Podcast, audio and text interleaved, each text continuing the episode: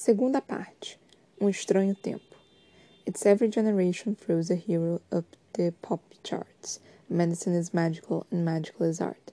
The boy in the bubble and the baby with the baboon heart. These are the days of miracle and wonder. This is the long distance call. And don't cry, baby. Don't cry, don't cry. The Boy in the Bubble. Paul Simon, Graceland, 1987. Outra entrevista. Dr. Snartz, em que consiste exatamente uma revitalização temporária? Consiste em um transplante interespecífico no qual o cérebro íntegro de um indivíduo é temporariamente alojado no corpo de um suíno. Então é verdade que os operados estarão reduzidos à condição de porcos? Esta sua pergunta é capciosa e revela uma grande ignorância no assunto. A cirurgia que denominamos de revitalização temporária teve seus procedimentos amplamente divulgados nas últimas semanas. Qualquer um que deseje saber no que ela consiste poderá tranquilamente consultar nossos informativos. É verdade que algumas atividades do cérebro não vão funcionar durante o período em que o indivíduo estiver instalado no corpo do porco? A técnica de que falamos é uma brilhante criação da doutora Tornatuto, e creio ser ela a melhor pessoa para dar as informações detalhadas. Perfeitamente.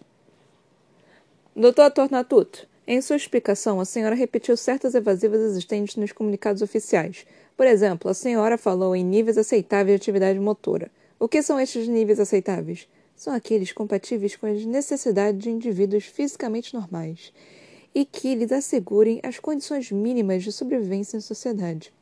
E quais são essas condições mínimas? O senhor pode consultar a Constituição para saber.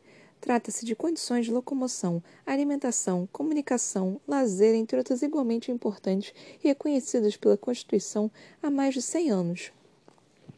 O que seriam as compreensíveis necessidades in intrínsecas à condição dos pacientes, às quais o senhor se refere quando fala de adaptações menores à condição temporária. Veja bem, não se pode esperar que um indivíduo temporariamente alojado em um organismo diferente não venha apresentar certas necessidades imprevistas. Por tratar-se de uma técnica inédita, não temos bases para prever muitos dos desdobramentos e sua aplicação. De toda forma, alguns desses desdobramentos são evidentes. A locomoção destes indivíduos não será autônoma até que se criem veículos a eles adaptados. Da mesma forma, a utilização de serviços privados como bancos e outros necessitará de adaptações. É a este tipo de pequenos fatos que me refiro como necessidades intrínsecas. Ele terá de viver isolado? A quem o senhor está se referindo? Ao paciente de uma revitalização temporária. Não, absolutamente não. Estamos especialmente preocupados em que este indivíduo possa ter uma vida tão próxima da normalidade quanto possível. E o que faltará? Ou seja, como ele poderá não ficar completamente isolado, sendo tão diferente das outras pessoas?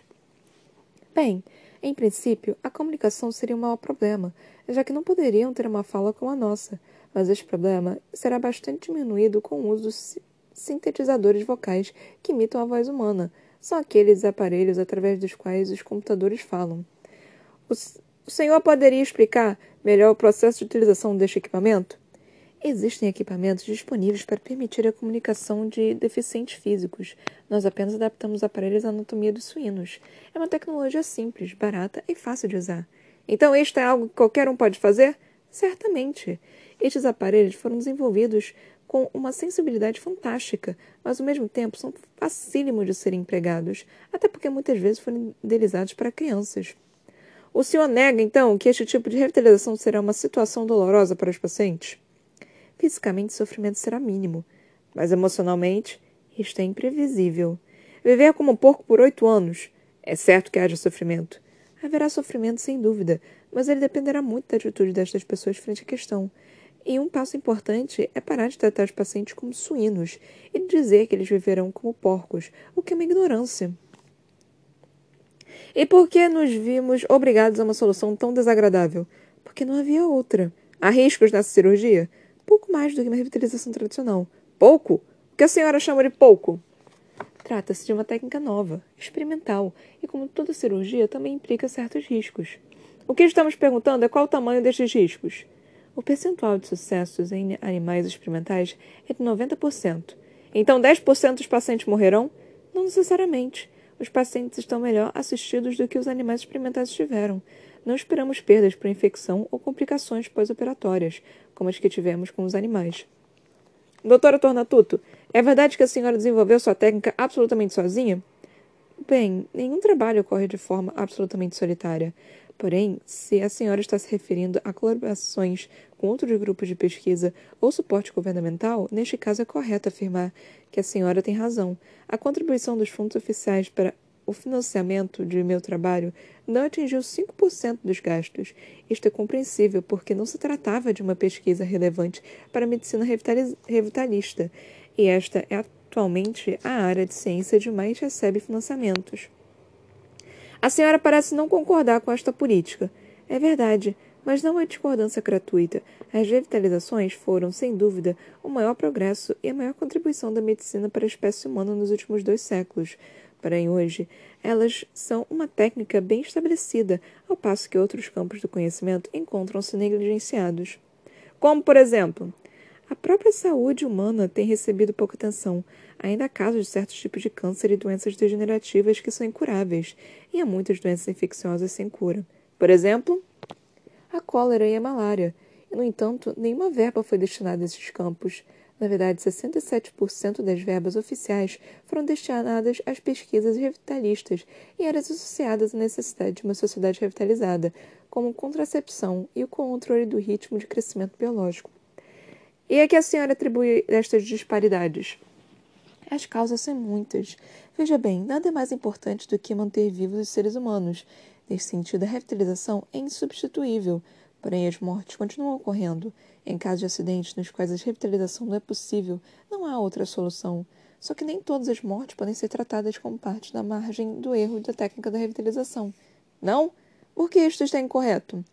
Não é porque existem revitalizações que temos de continuar indefesos frente às infecções ou ao câncer. Estes são problemas totalmente separados. A margem de erro das revitalizações são em cirurgias que não dão certo. As outras causas de morte não podem ser consideradas incidentes normais de percurso, porque não fazem parte dele. Não sei se estou sendo clara. Certamente. E o que a senhora pensa que deveria ser feito? Penso que, estando a revitalização estabelecida e disponível enquanto técnica, caberia atacar duramente as outras causas de mortes existentes na atualidade. Se o objetivo final de todo o processo é impedir as mortes, então o papel das revitalizações está cumprido com plenitude. Caberia sanar outros problemas, mas isto não ocorre. E a que a senhora atribui esta falta? Não é uma pergunta simples. Uma análise completa exigiria mais espaço e tempo do que temos agora. Fale em termos genéricos, doutora. Está bem, mas serei breve. Veja o caso das doenças infecciosas, por exemplo. Primeiro, o número de casos dessas doenças em nosso país é pequeno. Segundo, elas são doenças que atingem populações pobres.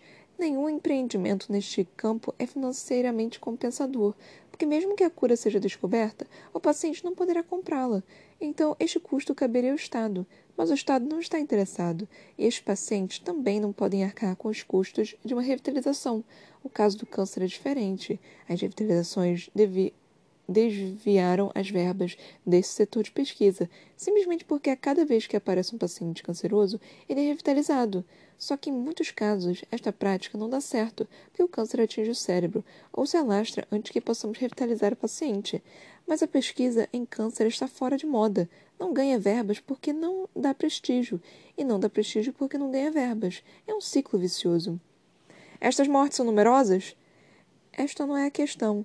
Se o objetivo do governo é realmente oferecer a chance de sobrevivência a toda a população americana num breve futuro, então estes casos são frutos de uma opção grave, de uma omissão grave, mesmo que sejam poucos, mesmo que seja um único. É preciso que não só acionem as questões do ponto de vista estatístico. Em certos casos, é absoluto que interessa. Esta política prejudicou? Eis aí uma pergunta irrespondível. E por quê? Veja bem, do ponto de vista técnico, a resposta é sim. Lutei longamente contra a falta de financiamento. Perdi tempo precioso. Porém, a ideia das revitalizações temporárias só me ocorreu exatamente porque o Estado era negligente. Estas técnicas foram repetidas em congressos por muitos pesquisadores mas sempre disseram que queríamos apenas conseguir verbas para nossos projetos. Foi somente graças a esta negligência que as revitalizações provisórias foram alcançadas à condição de prioridade nacional, e isto beneficia pessoalmente. É claro que eu não desejei benefícios que custarão sofrimento a tantas pessoas. Mas então a senhora sabe que os pacientes sofrerão. Não estou certa de que será verdadeiramente um sofrimento. É um fato necessário. A outra opção destas pessoas seria a morte imediata. As revitalizações temporárias são processos complicados, mas não são a morte. E como o próprio nome indica, tampouco são definitivas. Como a senhora espera ser vista, já que a atual situação, que é, que é a desgraça de tantos, lhe trouxe indiscutível prestígio? Não acredito que me vejam como uma exploradora do sofrimento alheio, como sua pergunta pode estar sugerindo. Para começo de conversa, eu não inventei a morte. Além disto, a negligência para com as alternativas às revitalizações não foi minha, mas de toda a sociedade. Eu apenas supus que estas falhas pudessem ter consequências graves e que era importante adiantar-me a elas. Eu criei sozinho um sistema que permitirá que nos protejamos dos efeitos de uma negligência do Estado. O resumo desta dura situação é este. Minha técnica é uma opção de sobrevivência para pessoas condenadas à morte por motivos alheios à minha vontade, e desta chance de sobrevivência que surgiu o meu prestígio, e não da desgraça que ela evita. Digam alô para os recém-chegados. Preço de carne suína despenca no mercado. Na, nas últimas semanas observou-se uma queda de mais 60% do preço das diferentes peças de carne suína e seus derivados no comércio varejista. A surpreendente queda levou ao cancelamento das encomendas do produto por parte dos, dos varejistas e à suspensão do abate dos animais pelos suínos-cultores. A queda do preço deveu-se a uma súbita re retração da demanda associada pelos analistas de mercado à aparição dos revitalizados temporários. Este grupo, conforme vem sendo explicado, o montante dos prejuízos acumulados pelos diversos setores da economia envolvidos chegam a 12 milhões de dólares. Os sun, suinocultores divulgaram ontem um manifesto coletivo exigindo apoio governamental para o setor, informando que, ainda que compreendam a necessidade do governo de proceder a tais cirurgias, o impacto destas sobre os diversos setores da economia não foram avaliados.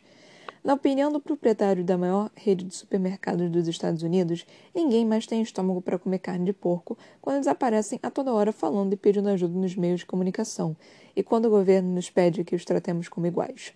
Na opinião do mesmo executivo, a situação tende a agravar-se, já que em breve todos teremos um amigo, um parente ou um vizinho na condição de revitalizado temporário.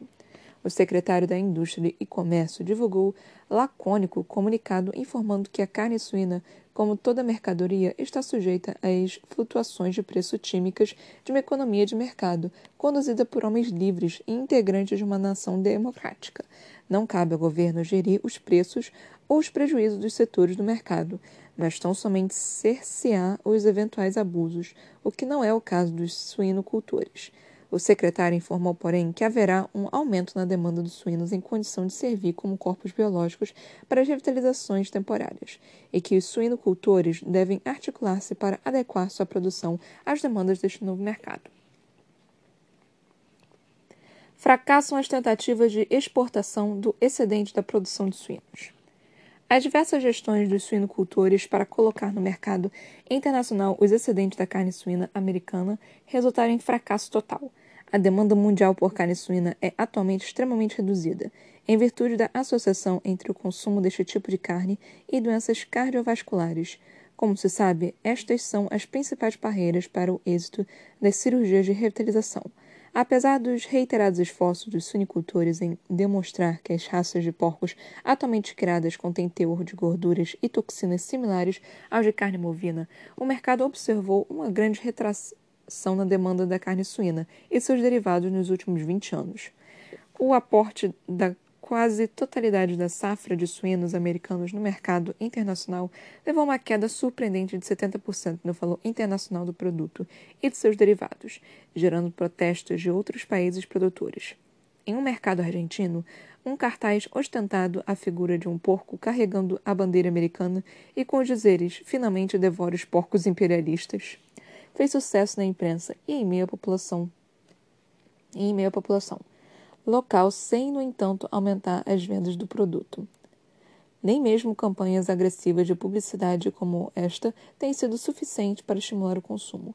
Analistas do mercado têm sugerido que, mesmo com a grande redução do valor de carne, ela continua ainda em patamares inacessíveis para a maioria das populações asiáticas, sul-americanas e africanas.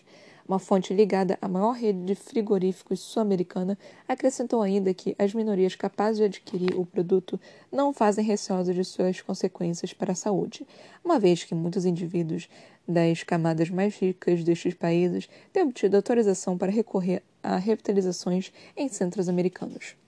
A crise da suinocultura americana já acumula prejuízos de 125 milhões de dólares organismos internacionais de combate à fome e organizações não governamentais sugeriram aos suinicultores a doação dos excedentes para populações carentes em diversos países. Suinocultores dizimam seus rebanhos.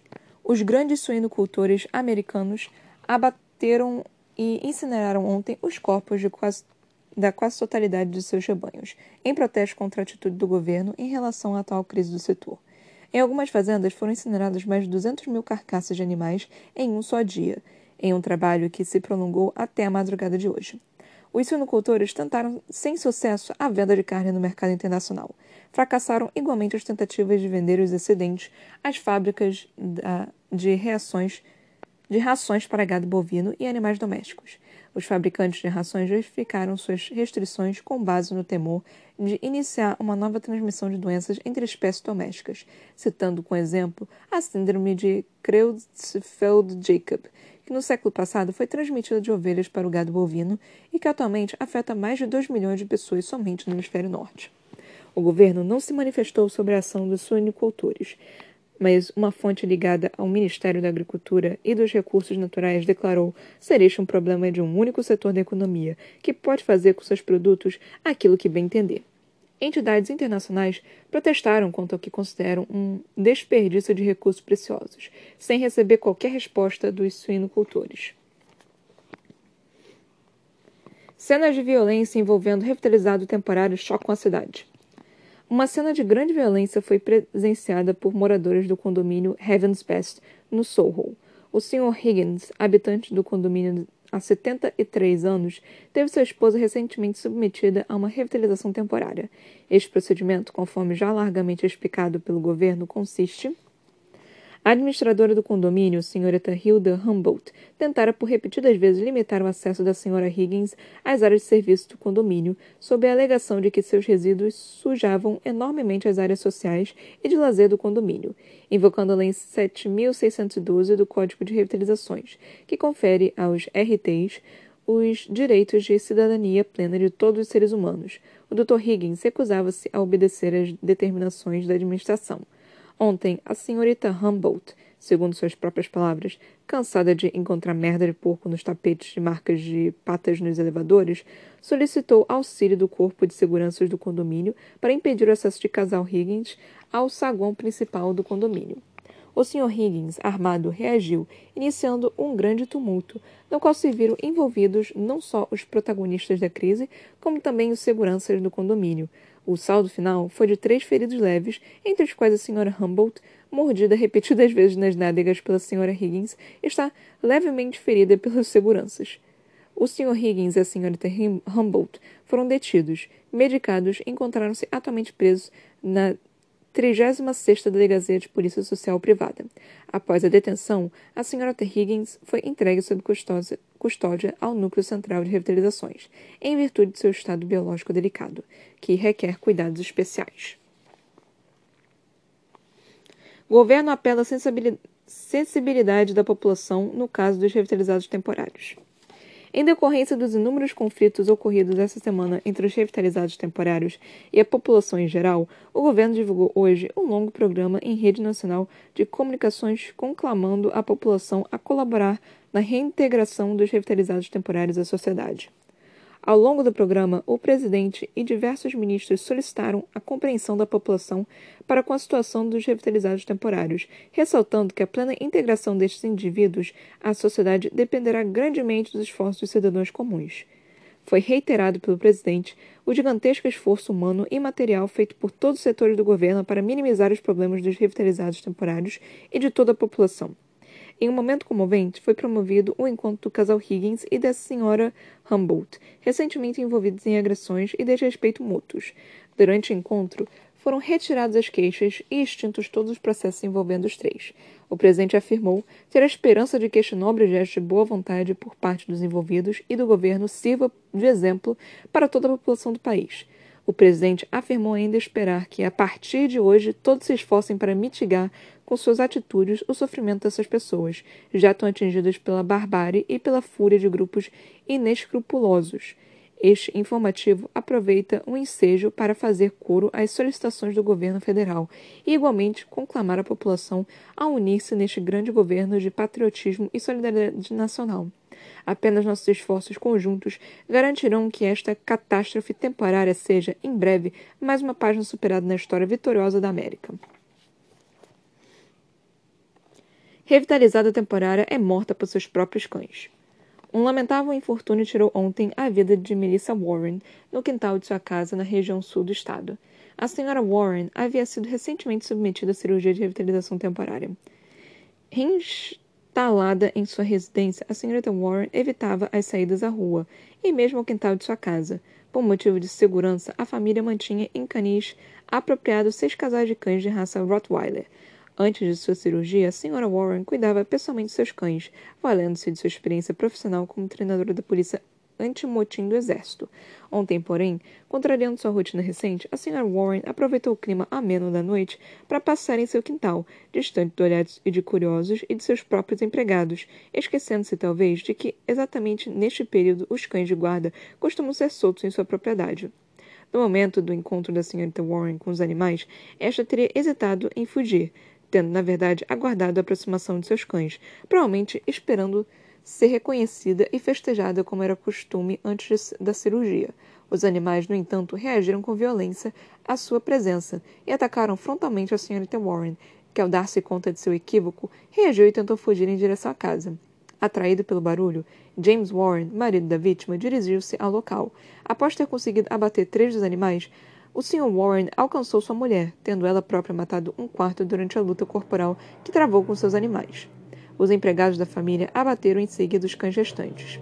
Apesar de ter sido levada ainda com vida para o NCR-1, a senhorita Warren não resistiu aos ferimentos e faleceu durante uma tentativa de revitalização de emergência.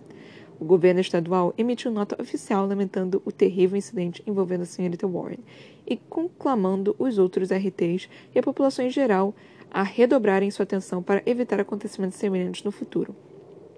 Como ex-integrante condecorada por bravura das forças de democratização da Amazônia internacionalizada, a senhorita Warren será sepultada amanhã com honras militares.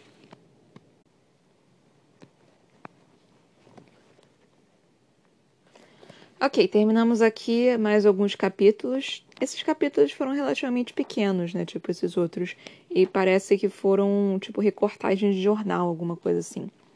Mas aí nós temos aqui os pequenos rodapés. Que o primeiro é do primeiro capítulo que eu li, que é outra entrevista. E aí o rodapé número um é este capítulo contém a transcrição da primeira entrevista dada pelo Dr. Schnartz e pela Dra. Tornatuto após a realização das primeiras cirurgias de transplante de cérebros humanos vivos para corpos suínos da raça Southern New England. Este tipo de cirurgia passou a ser denominada de revitalização temporária e seus pacientes tornaram-se conhecidos como revitalizados temporários, ou RTs. Acreditamos que a apresentação desta entrevista fornecerá informações suficientes para que se perceba o posicionamento de Schnartz e Tonatuto frente às questões que toda a população americana se colocava na época a respeito das revitalizações temporárias. Os vários repórteres presentes são identificados genericamente pela letra R, a doutora Tornatuto pela letra T e o Dr. Schnartz pela letra S. Eu não, tipo, falei aqui RT, RS porque eu achei meio que desnecessário e uh, eu só não, eu não achei, eu não achei necessário, simples, simples assim. Então aí nós tivemos a entrevista, né? É interessante que a Tornatuto basicamente foi quem liderou essa entrevista, né? O Snartz falou lá, lá, no início, mas aí depois ele falou, tipo, cara, a doutora Tornatuto é melhor para poder falar né, desse assunto, né? Que aí todo mundo começou a perguntar sobre as revitalizações temporárias, né? E aí agora nós temos os, os revitalizados temporários que são chamados de RTs. É, e a doutora Tornatuto parece que ela se, tipo, se portou aqui bem profissionalmente, né? essa questão de poder trazer. E é muito real que ela disse, assim, a questão de. Cara, toda. Toda cirurgia tem risco, sabe? Às vezes você pode fazer uma cirurgia que é super de boa e você morrer na mesa de cirurgia, sabe? Então ela é realmente complicada. Ai, meu Deus. Bichinho aqui. Então, tipo, isso é, isso é muito real. É, o que ela falou também da questão da saúde é uma questão que, tipo, nós temos até hoje, né? Inclusive nos Estados Unidos é um, é um problema muito maior, porque lá a saúde ela é, é muito cara, né? Então, é como essa, esse livro ele é tratado mais nos Estados Unidos, é uma questão bem maior né, para esse problema, né? Que ela falou, e isso é, isso é certíssimo, né? Que ela falou aqui que não tem tanto dinheiro para. não tem verba, né? Para setor de pesquisa da, de outras doenças, tipo cólera e tudo mais. É, não lembro nem se foi cólera que ela falou, né? Mas não tem, tipo, verbas. O, o governo não quer colocar dinheiro nesses, nesses, nesses setores de saúde porque não dá dinheiro de volta, sabe? Não, tem, não dá lucro a nossa vida é lucro. Nossa vida não é importante para o governo. É, a gente não dá dinheiro para o governo.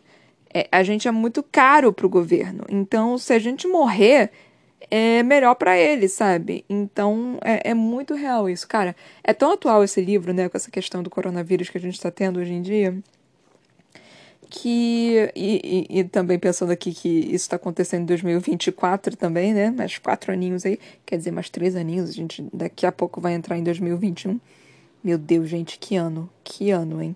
Mas enfim, é, aí é isso é muito real, sabe? Nós não temos verba para são, são dois ou três lugares que não tem verba, né? É saúde e educação e tem alguma outra coisa também que não tem verba, que nunca dão verba para esses lugares. Porque, tipo, não faz sentido. Pra que, que você vai educar, uh, educar a população? Para eles saberem que a gente tá roubando eles e eles começarem a, a, a, se manifestar e a gente não tem mais a nossa vida boa? Claro que a gente não vai fazer isso. Que se fodam eles. Então, o pobre vai continuar sendo pobre e o rico vai continuar sendo rico. Quem é rico consegue se safar. Mas quem é pobre se fode. Então é justamente essa questão que tá se tratando aqui, tipo, tá nas entrelinhas, sabe? E ela falou aqui de uma forma bem suave, né? Só quem realmente conhece, é, tem ideia, né, de, de, desses, é, dessas coisas, que consegue entender do que, que ela tá falando, consegue pegar, né, essa... É, essas pegadinhas, né, que ela tá colocando. É, o governo, as pessoas ricas, o, o não é proletariado, proletariado são, são as pessoas pobres, o, os burgueses, né? Eu odeio essa palavra, gente. Os burgueses, eles não querem que o proletariado tenha informação, eles não querem que ele estude, eles não querem que, ele, que eles passem para a faculdade. Porque aí desvaloriza o trabalho do burguês, desvaloriza o. Aí o pobre vai começar a não ficar tão pobre, e aí o burguês não vai poder se sentir superior ao pobre. Então é justamente essa questão. Ah, meu Deus, eu, por favor, não me chama de comunista aqui. É só porque isso é muito real, sabe? E a pessoa que é rica, não é nem rica, né? Que é classe média, classe média, classe média é um bicho, né? A classe média é ela não quer saber de tipo tentar melhorar a vida do outro. Ela quer ela quer tipo se achar superior aos outros, tipo, ela não tá ainda no, no rico, né? Então ela quer sentir superior a qualquer custo a pessoa que está abaixo dela. E se isso quer dizer, tipo, menos direito para as pessoas pobres, é, que a pessoa pobre se foda, que explore a pessoa pobre, que ela não tenha educação, que ela não tenha saúde, então que seja isso. Mas eu preciso ter, é, eu dizendo como se eu fosse é, burguês safado, né? É, como se eu fosse esse tipo de pessoa, tipo, eu preciso ter a mais do que aquela pessoa, eu preciso me sentir a mais do que aquela pessoa, sabe? Isso é muito real, tipo. É, eu falando isso é muito real, né? Eu, eu acho que seja isso, né? Aí nós temos aí. Eu ainda não falei outro rodapé, que é tipo. Nós temos dois rodapés nesse aqui. Que é o Diga um alô para os recém-chegados. Aí nós temos aqui o rodapé. Este capítulo contém transcrições de notícias vinculadas a diferentes meios de comunicação, relatando as primeiras consequências dos contatos da sociedade com os revitalizados temporários. O capítulo se inicia com notícias referentes a desdobramentos inesperados da aparição dos, dos RTs e se encerra com a primeira notícia de um conflito de pequena gravidade entre revitalizados temporários e a população. Esta notícia marca, na visão dos especialistas, início da segunda fase da crise das revitalizações, ca caracterizada pelos grandes enfrentamentos entre os RTs e os outros membros da sociedade. Então, isso também. Aqui eu já vou entrar nele, mas deixa eu só terminar aqui essa parte da. Do, da entrevista que eu já entro nessa parte da, da, das outras notícias. Nós temos aqui também, tipo, outra coisa que foi falado, que é justamente a questão da glória de uma pessoa pelo pela tristeza da outra, sabe? Pelo sofrimento da outra pessoa. Tipo, a doutora Tornatuto, ela não programou que aquilo fosse acontecer, né? Ela viu, ela viu todos os furos e ela, tipo, previu que aquilo iria acontecer. E como ela previu aquilo, ela resolveu criar uma solução temporária. Então, tipo, ela não, realmente não tem culpa do que aconteceu ela foi muito esperta, muito astuta em criar uma solução. E assim. É, é isso, tipo, ela vai lucrar com isso, ela, ela vai com certeza entrar pra história com isso. Mas isso a torna uma pessoa ruim por ela ter previsto essas questões? Na minha opinião, não. Você pode achar que sim. É, outra questão também que, tipo, isso aconteceu no último capítulo, né, tipo, do Apocalipse, né, que eu não consegui tratar tão bem porque eu tinha muita coisa para ler, inclusive nos rodapés, que é justamente, tipo, é, o quanto o caráter de uma pessoa influencia o que ela fez para a história, sabe? Tipo, por exemplo, nessa, os Narts, ele é meio que filho da puta, né? Vamos, vamos, vamos falar que ele eu não, não sei nem dizer se ele é exatamente um filho da puta. É só porque ele é muito prático, sabe? Tipo, cara, pessoas vão morrer. Então, assim, não tem o que fazer, as pessoas vão morrer. Tipo, você quer que eu faça o quê? Eu não vou sofrer por uma coisa que eu já sei que vai acontecer. Tipo. Então, assim, eu não sei exatamente se, se, se eu chamaria isso de filho da puta, né? Porque é, ele é só uma pessoa prática, né? Ele sabe que aquilo vai acontecer ele não vai sofrer por aquilo. Ele vai tentar buscar uma solução. A questão também, tipo, dele ter é, de, não sei se querido, é, dele querer, né, tipo, a morte do Van Basten e todo o povo lá da, do SDU também. Isso foi um tanto quanto tenso, mas de novo, o Schnartz é uma pessoa prática, sabe? Se tá dando problema, eu vou acabar com esse problema. Tipo, esses problemas são seres humanos, eu vou acabar com os seres humanos. Tipo, é uma solução prática. É. Como que eu vou dizer isso? É meio. É, é, é ruim é antiético, é moralmente ruim? É.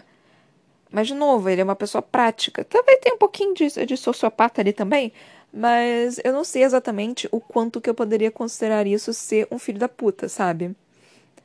É insensível, sim. Um megalomaníaco, talvez. Sociopata, com certeza. Mas um filho da puta? Não sei exatamente dizer isso, não. E isso é bem interessante você poder ver essa questão, né? Como eu já utilizei aqui o exemplo do. do filósofo russo aí, não lembro nem quem é o nome do cara, que, tipo, ele era nazista, mas as ideias dele, os pensamentos deles foram muito importantes, né, para para crítica social, para socialismo, para socialismo, eh, para socialismo no sentido de de hum, eu não sei nem se é socialismo exatamente a palavra, mas socialismo no, no, no sentido de. Sociologia, né? Socialismo. Sociologia é, e filosofia.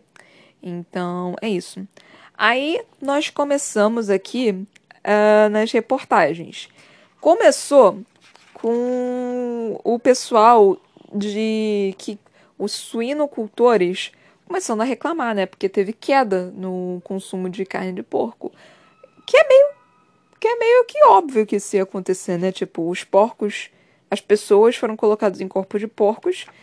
Cara, você meio que começar a ver, né? O. Você ia começar a humanificar, né? Os porcos.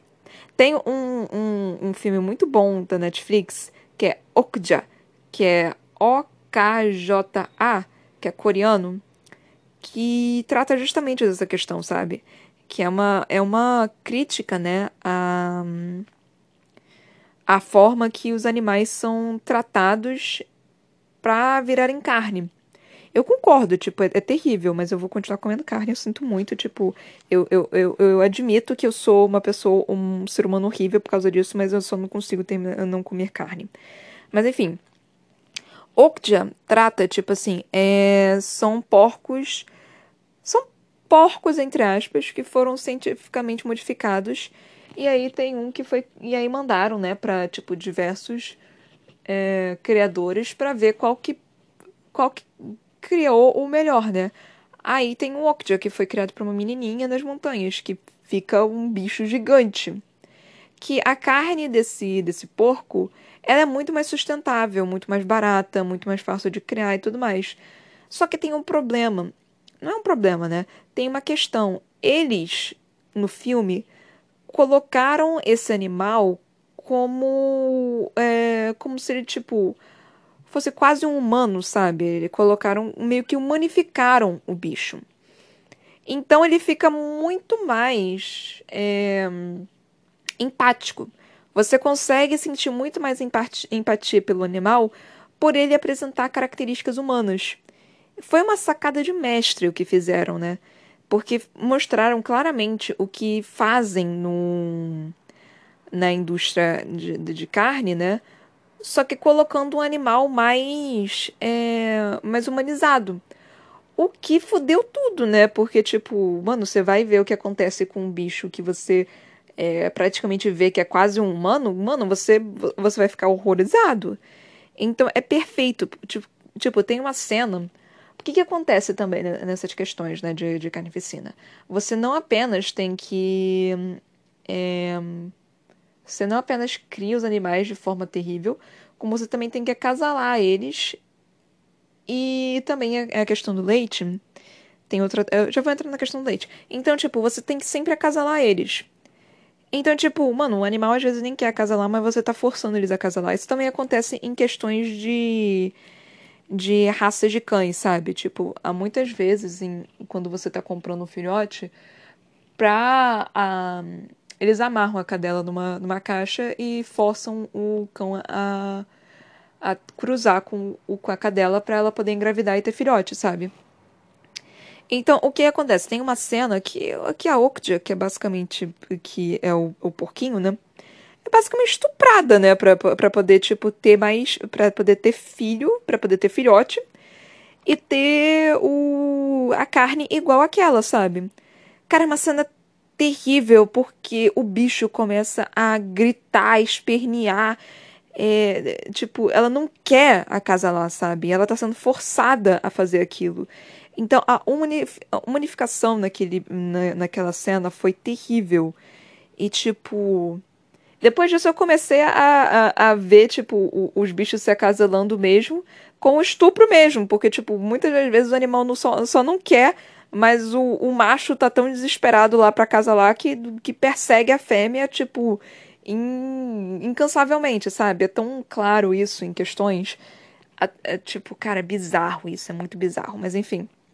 Depois desse filme, eu comecei a ver o quanto, tipo, o, o macho mesmo, tipo, de todas as espécies são babacas. Então, assim, humanificando de novo os animais. Mas enfim. Aí esse é um filme muito interessante para vocês assistirem também. É, não tem tanta coisa a ver assim com esse livro, mas é bem interessante. É, hum, o que eu tá falando da, aí da parte suína, né? Então, obviamente, tem essa questão de você meio que ver humanificar, né, o porco. Era por isso que eu estava falando de Okja. E o governo não ajudar nessas questões, tipo, óbvio que ia ter uma queda dessa, é...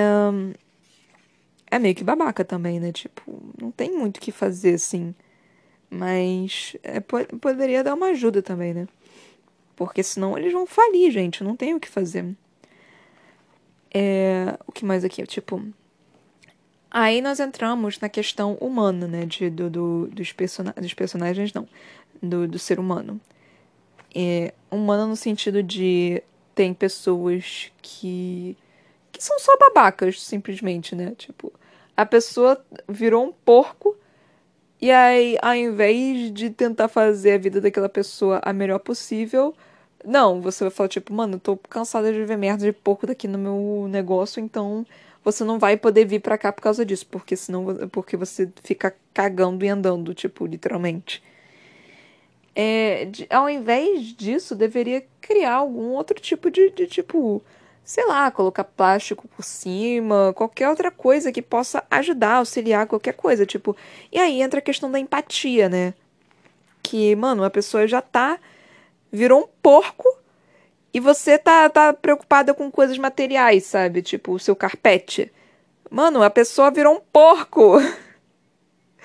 e você tá aí reclamando do seu carpete. Mas enfim.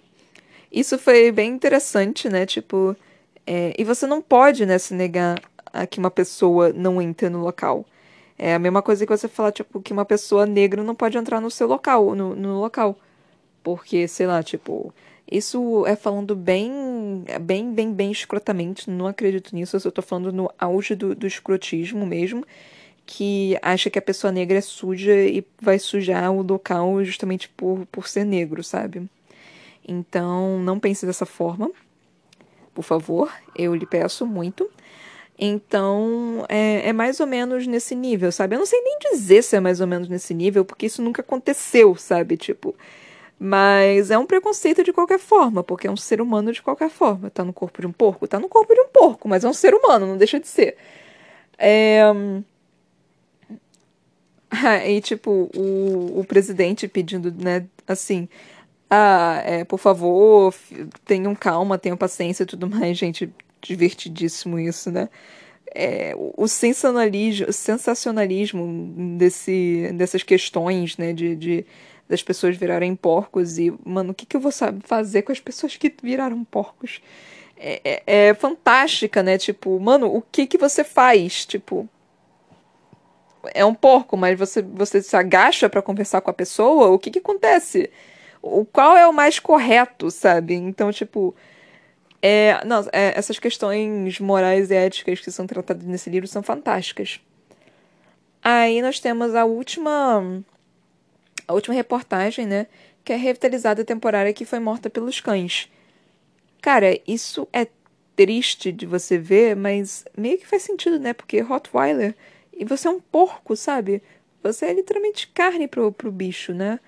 É, foi uma, uma gafe na, na ideia lá da mulher, mas não tinha muito o que fazer. Você, você esquece né, dessa sua questão. Então, é mais ou menos isso. Bom, eu acho que é isso que eu tenho para falar, né? Não tenho mais nada para poder retratar ou falar sobre essas questões. Essa última parte, né, foi interessante porque trouxeram meio que cortes de jornais ou notícias, alguma coisa assim. Então não foi apenas fala. Então foi uma leitura bem mais simples, né? É disso. E aí você ter essas reportagens meio que é, só de exemplo, né? Só de tipo uma, uma, uma passagem bem sim, simples né, do, do, do que está acontecendo no mundo, é bem interessante de ter isso. Mas enfim, galera, eu espero que vocês tenham gostado desse episódio. É, até a próxima. Tipo, se vocês gostaram, por favor, compartilhe esse podcast. É, também me sigam, por favor, no meu Instagram e, e meu, na minha página no Facebook, por favor. A página no Facebook é a.c.brocanelo. E meu Instagram é Ana Brocanello, com dois L's, tá? L de lagartixa. Eu também tenho um livro publicado que se chama Pandora, que você pode encontrá-lo nas lojas virtuais Amazon e Editora Viseu, só em lojas virtuais por enquanto, tá, galera? Em formato e-book e físico. Eu também tenho um canal na Twitch, onde eu tento fazer lives por enquanto, pode ser que mude, no, nos sábados e nas quartas, entre 23 horas e meia-noite. O nome dele é Toca da Broca. Espero que vocês tenham gostado desse episódio, galerinha. Beijinhos, tchau, tchau.